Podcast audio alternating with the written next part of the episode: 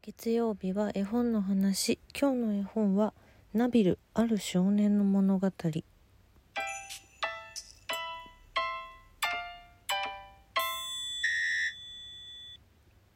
本日は、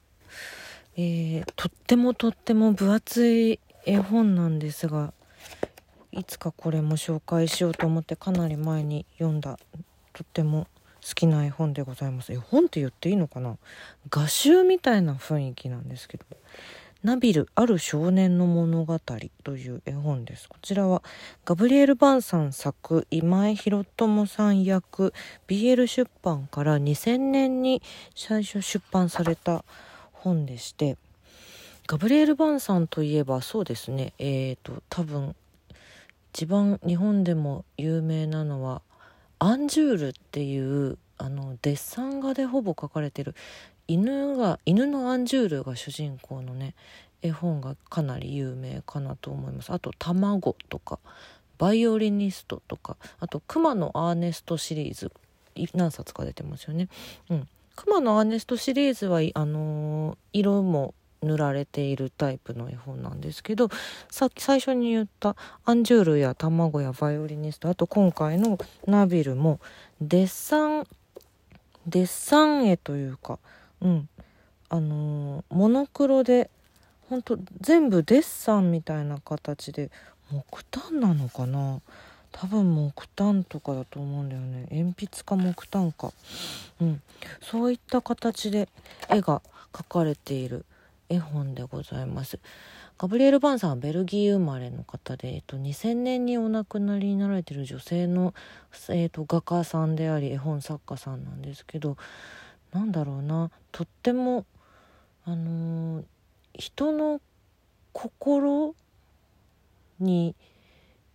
結構深いところに入り込むタイプの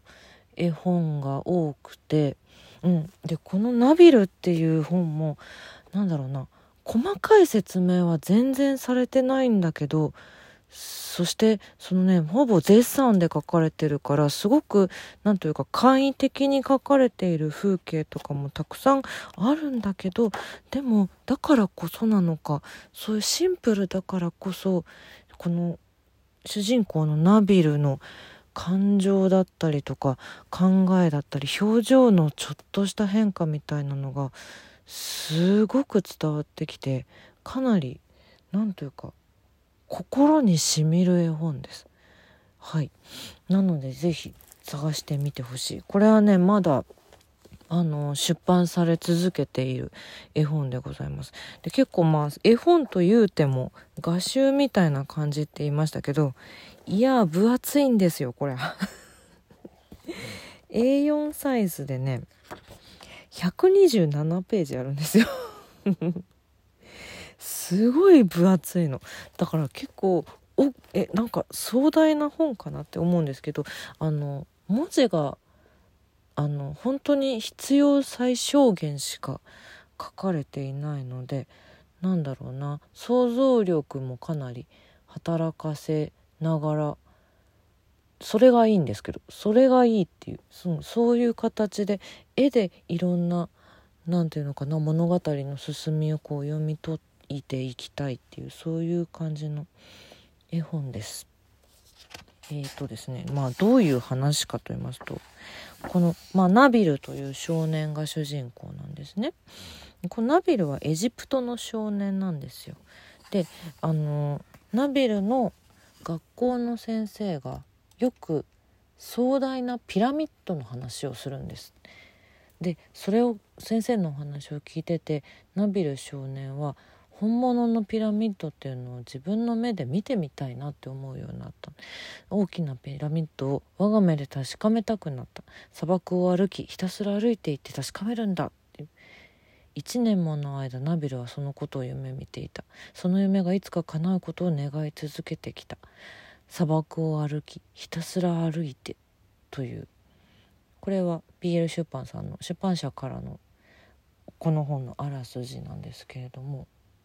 でえっとまた数々のそのデッサン絵本いろいろ書かれてるんですけど日本版オリジナルのデッサン絵本としてはこの「ナビル」が初めてなのだそうです。うん、まあそんなだからエジプトには住んでるけど私たちはねやっぱ日本に住んでるからエジプトといえばなんかすぐ近くにピラミッドがありそうななんかそんなイメージもちょっと抱きがちだけれどもそんなことはないんだよね。エジプトの方がね日本より全然広いですからね。あれ？広いよね。あ私あんまり地理が苦手なのにこういうことを話し始めて今不安でいっぱいですけれども、うん、でもだからあの一度この目で見てみたいって思った少年のお話です。うん、特に説明は書いてないんだけどでも多分多分ナビル少年は日本人で言うならば小学生ぐらいなんじゃないかなっていうそういう感じがしています。でピラミッド見たいんだよねとかっていうのを家族だったりとか近所の大人に言ってもいやいやそんなの無理だよってもうすごい遠いんだから何考えてんのよ無理よ一人で行くなんてってこう大人たちに否定され続けるのね。何日ぐらいじゃあかかるのって聞いてもちゃんと答えてくれないの。もうやめなさいそういうの考えるのって、うん、どうしたのよだんまりこくってみたいな。そういう感じでずっと大人になんというかあのー、正面から真に受けて接してもらえないのよねこの件に関して。でもだからこまあだからっていうのもきっとあるんだけどとにかくピラミッドが見たいピラミッドが見たいっていう思いをずっとずっと持っていてついに一人でピラミッドに向かってしまうっていう。そういうお話なんです。うん、あのまあだからなんだろうな。子供の大冒険っていうシンプルに言ってしまうとただそれだけの本なんだけどこの中にすごくいろんな要素が詰まっていてなんだろうな。子供だからこその強いまっすぐな思いの思いの強さだったりとかそしてあの一歩一歩以上ね もうすごい何日もかかる旅に出て全然知らない町にいてでピラミッドがどこにあるのかもちょっとよく分かってないけどでもでもどうしても見たいっていうのでこう多分村を飛び出すんだよねナビルは一人でみたいな、うん、そういう抑えきれない思いみたいなのがこの白黒のデッサンの絵だけですごく伝わってくるんですよ。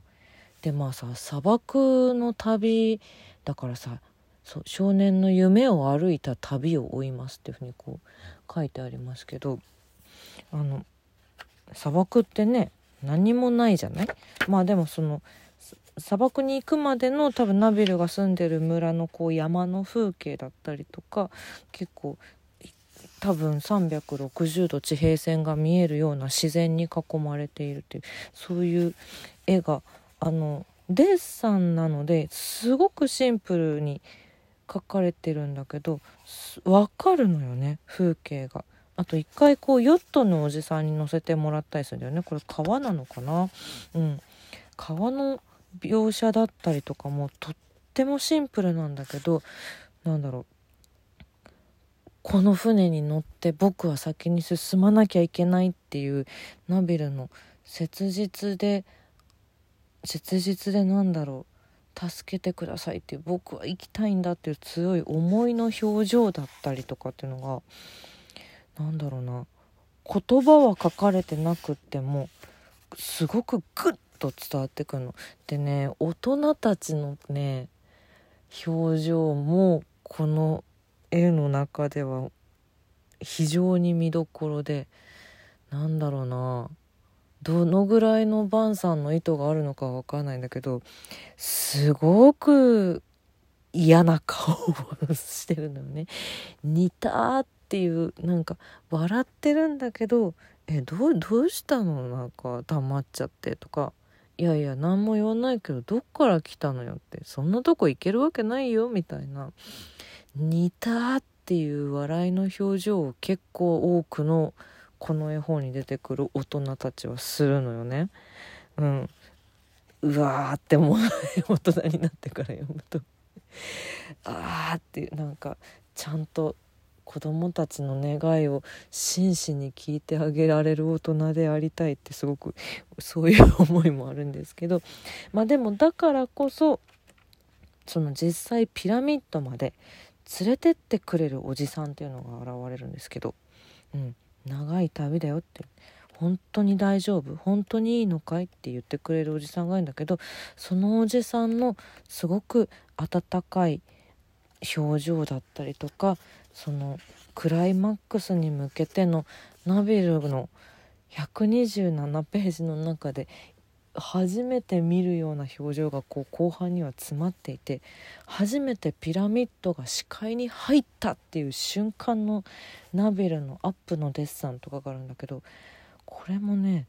すっごいシンプルなの。あの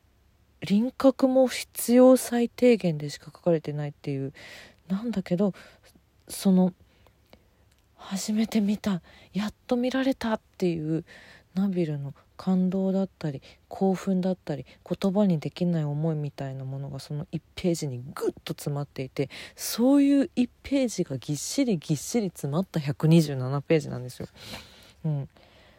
なんだろうすごくこれ一冊読んだだけで